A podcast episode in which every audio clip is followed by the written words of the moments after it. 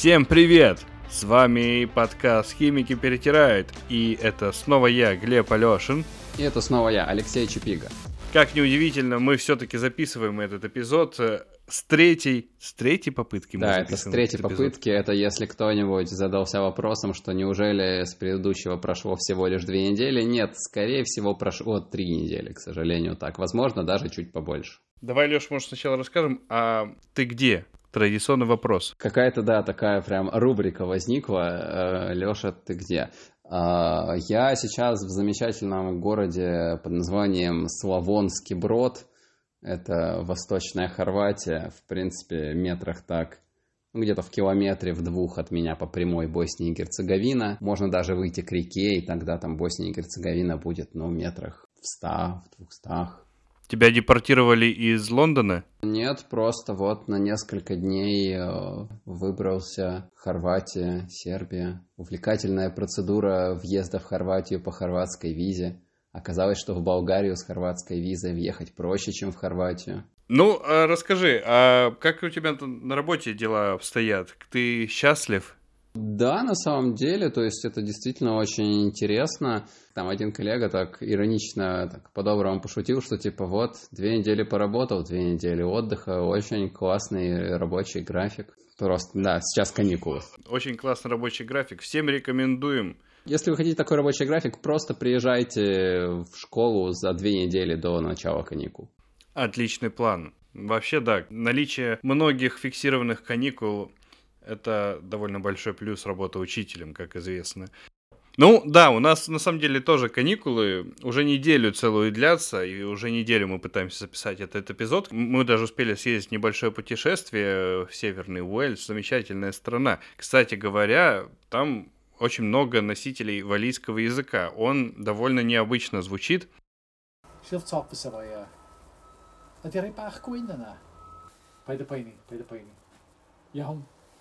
Diolch o'r tîm ar y beth. И вообще очень круто, что он там используется как первый разговорный язык. Раз уж мы заговорили про каникулы, в начальной школы моего сына Арсения тоже каникулы. И поэтому мы будем говорить в этом эпизоде про начальные школы. В этом выпуске мы обсудим две начальные школы. Начальную школу, в которую ходит Арсений в городе Или, и начальную школу, в которую ходил я в 98-99 годах в городе Корсаков, что примерно в 30 с небольшим километрах южнее Южно-Сахалинска. Вводные данные. Мой сын Арсений, 7 лет, ходит в начальную школу в городе Или. В Или живет примерно 20 тысяч человек, и здесь находится, кажется, три государственных школы. Он сейчас ходит в третий год, третий класс, получается, и это самый первый год э, K-Stage 2.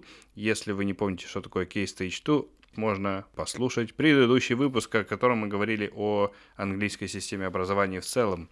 Моя начальная школа была э, школой такой супер старшим детским садиком. Туда меня от, отдали просто потому, что это была ближайшая школа к моему дому. Примерно соседнее здание. Вот это уже была вот это вот начальная школа номер 8. Э, в связи с этим мне немножко вспоминается забавный недавний момент, когда я с техподдержкой сайта vk.com общался на предмет того, что они удалили эту школу, а я присылал им фотографию своего дневника первого класса с фразой, что типа, ну, нет, вот, типа, вот мой дневник, я в этой школе учился, да, она существовала, верните ее, пожалуйста. Вот это proof of address, я тебе скажу. Да-да-да-да, кстати. Расскажи, как там, что проходит обычный день вот в этой вот школе города Или? Для родителей. Как проходит обычный день ребенка в школе? Мы просто его отводим в 8.45 и забираем в 3 часа дня. Вот и весь день с нашей точки зрения. Черный ящик прям. Да, там такой черный ящик, потому что в целях безопасности, конечно же, родители не пускаются внутрь классов. Здание школы устроено таким образом, что вход в кабинет, э, в котором занимаются дети, он находится Э, со стороны улицы. То есть каждый кабинет имеет дверь на улицу просто. И мы подходим, соответственно, даем его просто в кабинет учителю. дни вообще в, школ- в школах, что в начальных, что не в начальных, они делятся на два типа.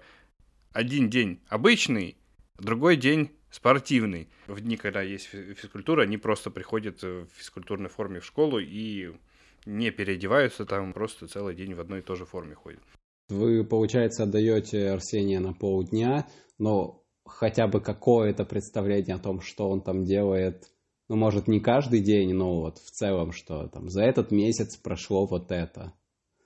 В прошлом году нам э, каждую неделю рассылали, что они должны будут проходить каждую неделю по каждому предмету. И в целом было такое довольно четкое представление о происходящем образовательном процессе. А, сейчас этого меньше, но как минимум я подглядел, собственно, э, расписание их дней, и теперь у меня есть представление, что же там происходит. Так вот, давайте зачитаем список э, предметов. Maths, handwriting, English. Все вроде ясно.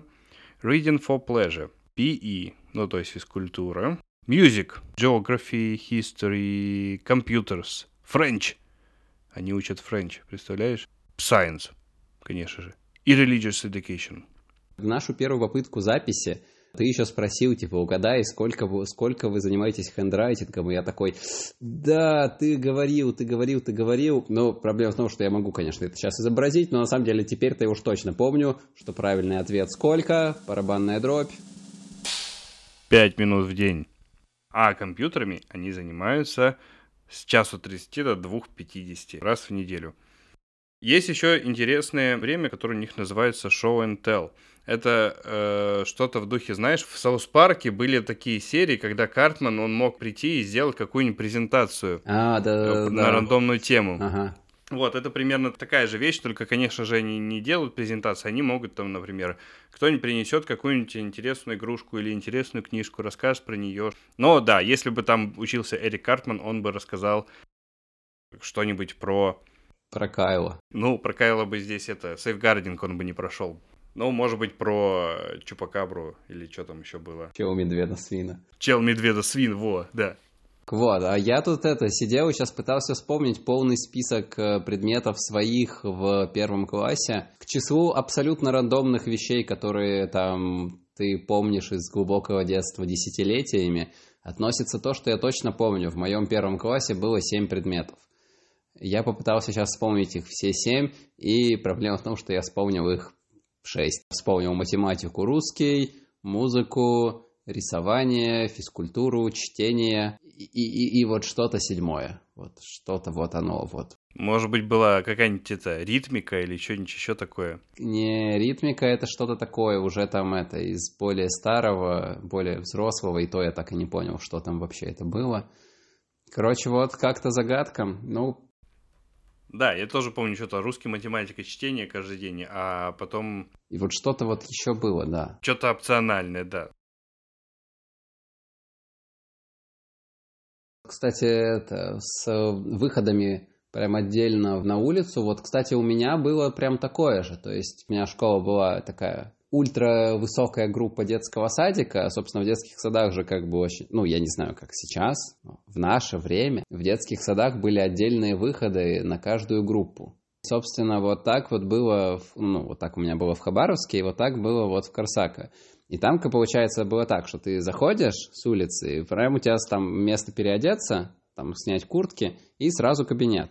И на самом деле одним из таких тоже рандомных случайных воспоминаний, которые у меня остались, это то, как чуть ли не единственный раз за весь год я выходил куда-то по этой школе дальше вот этого кабинета. Когда Арсений был во втором классе, у нас был замечательный бонус, что мы не должны были платить ни за какую еду. А с третьего класса такая опция теряется, и поэтому мы, мы должны платить 2 фунта 15 пенсов в день. Ну или альтернативно можно ему запаковывать э, свои ланчи, что некоторые, в принципе, делают. Про еду Арсений расскажет лучше сам. Это я записал в июне этого года. В общем, у нас еда там желе на десерт можно, но постоянно там какой-нибудь, знаете, какой-нибудь э, кейк, кейк, как переводится кейк. Пирожное? А, пирожное всякое там. Т- Там макароны у нас е- э, есть иногда, огурчик и даже потейто. А какую ты картошку любишь больше всего? Джекет потейто. А что такое jacket potato? Я не помню, как это переводится. Ну, опиши это, как она выглядит, это jacket. Половина картошки, которую можно сверху бинс. Это... Фасоль? Фасоль сверху. Англичане обожают фасоль. Многие говорят, что в Англии едят fish and. Вот у тебя такое бывает? Ну да, у меня э, бывает типа э, рыбные наггетсы, вот. У нас, я помню, еды не было вовсе, то есть как-то прям я вплоть до перехода уже в следующую школу не думал о том, что в принципе может быть какая-то еда в школе. Но я просто помню, что я на обед уходил домой. Ну, просто потому что уроки заканчивались до обеда, и потом уходишь домой, и все. Да, у меня вот такая же история, то есть как-то я, я уже не помню спустя время, конечно, сколько там уроков было, но кажется, их было 4 в день, иногда, очень редко 5. А как у Арсения сейчас вообще с английским, то есть ну, учат ли его там отдельно как-то вот языку, учитывая иной бэкграунд, или как это вообще выглядит? Ну, вообще, к нему изначально как-то не относились как к человеку, которому надо э, дополнительно английский язык как второй язык изучать. Сходу его погрузили в языковую среду. Там были, конечно, и случаи, когда учитель просто пытался переводить что-то Google Translate и э, озвучивать, собственно, ему на русском языке. Он пытался говорить на русском, и через Google Translate так они немножко общались. Больше это было в каких-то ситуациях, когда надо что-то обязательно прям выяснить. Ну, типа, ребенок упал, и надо выяснить, насколько ему больно сейчас. В классе там не он один не носитель английского языка, но какого-то отдельного отношения никому из них нет. Из-за этого, кстати говоря, забавно было наблюдать, как он учит английский язык э, как э, устный язык, а не как письменный. Ну, то есть, как мы учим язык. Мы учим его из учебников, из текстов, и первым делом мы учимся читать, а потом как-то начинаем говорить на этом языке. А у него произошло, ну не то чтобы наоборот, у него произошло это примерно параллельно. То есть он приехал и учился одновременно и читать, и говорить. Из-за этого, когда он читал некоторые вещи, для нас это было бы очевидно, как перевести, он переводил это совершенно по-другому, потому что слово звучит одинаково. Now I know why it's called tube. Что это значит, Синь? Я не знаю, почему в трубе холодно. Your Это- eyes wide open. Что это означает? Это означает, а, держите свои белые глаза открытыми. Что интересно еще наблюдать, то, как, собственно, англоязычные дети учат английский язык, как мы учили там, русский язык и как учим, учились писать на нем. Когда во втором классе, когда они учились писать, они не учили алфавит как A, B, C, D, E, они учили его как звуки. То есть, например, буква C, она э, была буква К у них. Буква Т у них была буква Т. И, соответственно, дальше они проходили, как пишутся ко- конкретно какие-то группы слов. Так, и каждую неделю у них были спеллинг-тесты, то есть э, тесты на отдельные слова. Только недавно, на самом деле, ведь осознала, насколько это реально не как э, с русским, например. Э, ну, то есть, ладно, там вот, скажем, грузинский, где вообще просто, ну вот, как написано, так и произносится, все. Разве что согласных звуков побольше. А в русском, ну, как бы в основном все-таки тоже, как написано, так и произносится. Типа, ну, бывают там непроизносимые согласные, но их там раз, два, три и обчелся. В английском есть же это нишевая шутка, что слово фиш можно записать как готи. Еще то, что там это, что в э, Pacific Ocean каждая буква C читается по-разному. Вот да, вот с эту букву С сначала они проходили, что С это К, а потом они проходили, что, ну, иногда она с. Постепенно приходила полная картина. И, собственно, к концу второго класса они, например, учили слова типа вот это thought, вот эти вот, как они читаются, всякие м, э, с этими O-U-G-H, которые каждый раз читаются еще по-разному, но это сочетание букв, оно часто встречается. Но при этом чего не было, так это не было никакой там грамматики, подлежащие сказуемые, существительный глагол. Вот этого что-то я как-то не увидел. Следующая часть. Математика. С математикой тут тоже интересно. Арсений на самом деле говорил, что они математику как будто бы, по его ощущениям, он учил наоборот. То есть, когда он пришел, они учили умножение, потом они учили деление, а потом они учили, как вычитать, э, что несколько его сбило с толку. Но интересно, собственно, что такие базовые арифметические действия, они проходят примерно вот как раз все вместе. Учатся базовым принципам умножения и деления примерно сразу. Забавный факт. Когда они учат таблицу умножения, они учат ее не до 10, как мы учим, а до 12. Интересно это с той точки зрения, что это, так сказать, часть традиции. До 1971 года один фунт стерлингов, то есть национальная валюта Великобритании и Северной Ирландии, этот фунт стерлингов делился на 20 шиллингов, а те делились на 12 пенсов. То есть это не была не десятиричная система совсем. И итого получалось 240 пенсов в одном фунте. И, соответственно, чтобы э, нормальные деньги считать, надо было умножать, уметь на 12. Умножать на 12 вот эти пенсы, чтобы получил, получился шиллинг, потом, соответственно, шиллинги умножать на 20. Но с умножением на 20 вроде как нет проблем, а с умножением на 12, ну, не так очевидно. Поэтому дети в школе учили таблицу умножения до 12. И, собственно, до сих пор они ее так и учат. Хотя 50 лет как десятиричная система.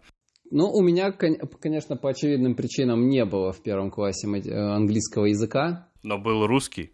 Был русский, да. Я вот вообще не могу вспомнить, что мы делали в первом классе, но я абсолютно точно знаю, чего мы не делали в первом классе. Мы совершенно никак не затрагивали таблицу умножения.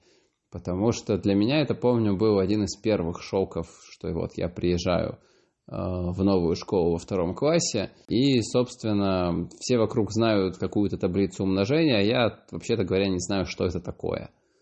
Из забавного еще, кстати, про первый класс, забавный факт номер раз. Я застал тетради с промокашками. А, и если вы, вот, наши уважаемые слушатели, не знаете, что такое промокашка, то это такое нечто, проще всего представить себе салфетку размером вот как раз тетрадный лист, вкладывалась она в тетрадку вот на самом первом развороте и использовали ее, чтобы, собственно, промакивать чернила, когда еще писали ручками с чернилами. Вот. Я не писал ручками с чернилами, я писал сразу уже шариковыми, то есть промокашка была совершенно не актуальна, но тетради как бы были старые, просто потому что, ну, они были, и что их что, как бы, зачем покупать, если вот уже есть. И забавный факт номер два. Учился я в первом классе, да, в 98 году. Ну и как бы учебные программы не то, чтобы там как-то сильно меняли. Короче, учился я прям по советскому букварю, по прям по чисто-чисто-чисто советскому букварю. В общем, класса так, наверное, до второго, если не до третьего по инерции. До третьего, может быть, у меня в голове была дикая мешанина из того, собственно, где я вообще живу, что, как называется страна, в которой я живу, то есть то ли это Россия со столицей в Москве, то ли это Советский Союз со столицей в Москве, я задумывался, типа, когда меня будут принимать в октябрята, потому что в этом букваре там обещали, что будут принимать какие-то октябрята, а вокруг что-то никто в октябрята не принимает. Потом, как бы, в какой-то момент я просто понял, что да, блин, это просто были старые книжки. Домашки и оценки. Их нет. Помните, мы рассказывали про то, что система оценивания здесь довольно странная, нет регулярных оценок. Так вот, в начальной школе регулярных оценок тоже нет. И как родители мы от этого страдаем, потому что нет никакого фидбэка. И с этого года еще и нет домашки никакой. Чему на самом деле мы как родители рады, что мы не, нам не приходится тратить много времени на это. Но тем не менее это несколько настораживает, это полное отсутствие домашней работы. Возможно, это поменяется. У меня, я помню, в моей начальной школе оценки были, причем даже были оценки четвертные и годовые. Первые месяца полтора-два там аппликации, там пятерочка, там выдавали тебе там это, чтобы ты там как-то с гордо принес домой и показал физическую, так сказать, копию этой пятерки. Вот, причем четверки и прочее так как бы не выписывались, да их и не ставили-то особо. Про родительские дни. Ну, конечно, классические вот эти вот родительские собрания. Я вот уже, уже упомянул, что моя школа была соседним зданием, но она была не просто соседним зданием. Здания стояли так, что буквально окна нашей квартиры выходили напрямую на окна моего кабинета. И даже я помню однажды немножко посмотрел за родительским собранием, которое в тот момент было. Родительские собрания в классическом российском формате, когда учительница рассказывает всем обо всех, Здесь, э, в принципе, невозможно, потому что как это ты будешь рассказывать чью-то информацию для посторонних э, ребенку людей. Поэтому учитель просто по 10 минут, ну или по 15 минут рассказывает родителям каждого ребенка о успехах или неуспехах ребенка. Ну и, соответственно, со стороны учителя это получается 24, 24 ребенка, 10 минут на каждого. 240, то есть 4 часа говорения с родителями. Ну и, соответственно, родители записываются как на прием к этому учителю.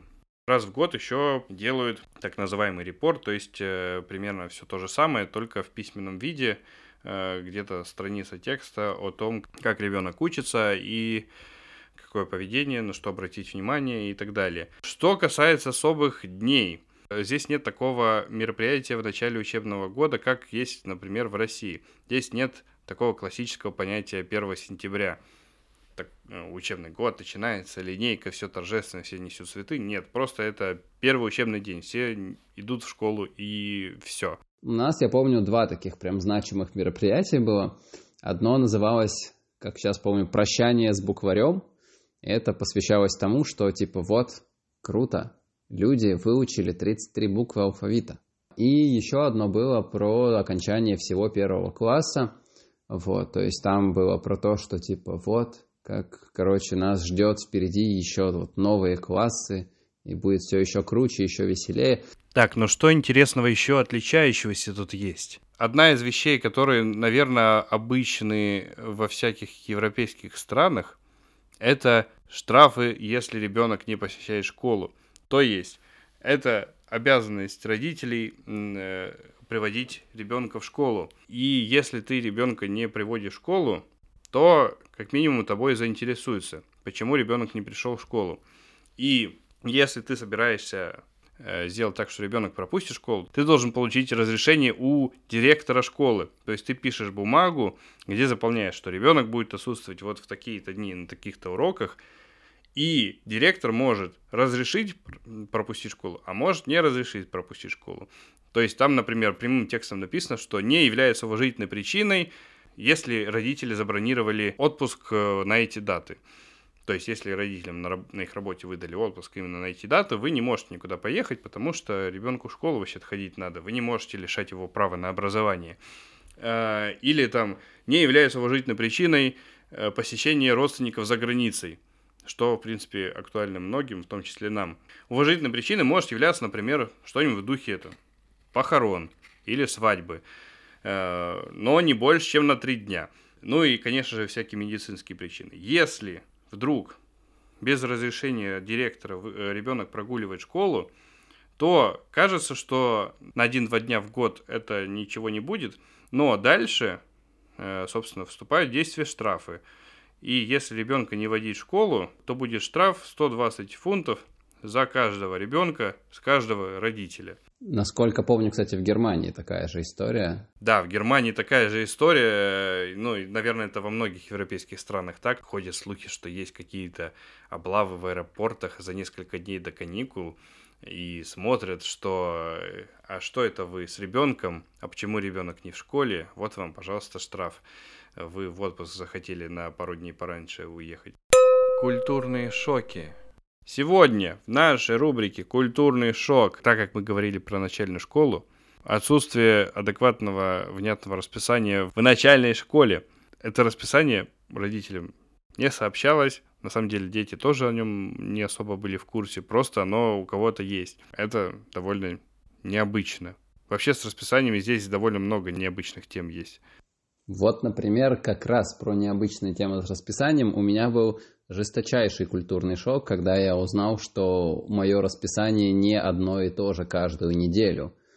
То есть, по сути, у меня э, в моем конкретном случае на четных неделях и на нечетных неделях расписание разное. То есть длина цикла, так сказать, две недели, а не одна.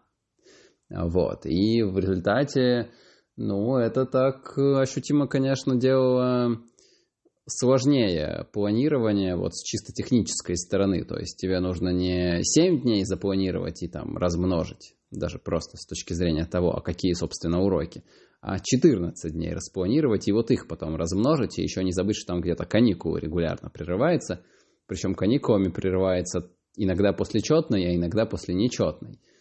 А, вот. И это действительно было прям незаметно, особенно когда а, там вот есть у меня группы, которые прям сильно заметно, что прям дни у них разные, и количество уроков в разные недели у них разное.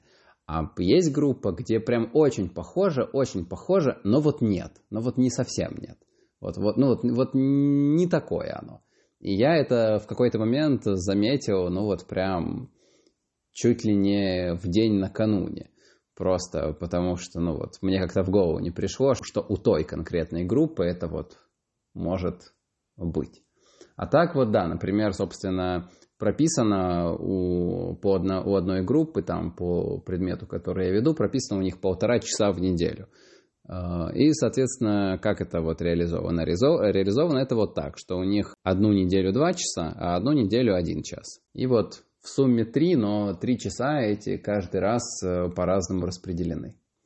Вот, и это прям действительно шок, потому что, ну да, после какого-то более традиционного, что просто неделя и все, это прям несколько дней ушло просто на то, чтобы так немножко перепрошить мозг. Ну да, я на самом деле просто синхронизировал свое расписание с э, календарем и просто каждую неделю смотрю в календарь, какая у меня группа в этом, э, на этой неделе два раза, а какая группа один раз в неделю. Получается такой 14-дневный цикл. Ну что ж, мы все-таки записали этот выпуск. Надеюсь, э, вам он понравился. Ставьте лайки и так далее. Надеюсь, следующий выпуск поспеет несколько раньше, потому что события начинают заворачиваться все с большей интенсивностью, и перемещение Леши, надеюсь, скоро стабилизируется в какой-то отдельной конкретной точке на карте Лондона. О, да. В следующих выпусках вы услышите, как Лёша искал квартиру. Ну, в каком-то из выпусков точно да, но сначала надо бы туда въехать, чтобы уж быть уверенным, что Лёша не просто искал, но и нашел. Конечно же, подписывайтесь на наш подкаст, подписывайтесь на телеграм-канал 20 минут до Кембриджа и так далее. Ну что, перетерли норм? Да, отличный тонкий порошок. Вот. На этом всем до скорого. Пока-пока.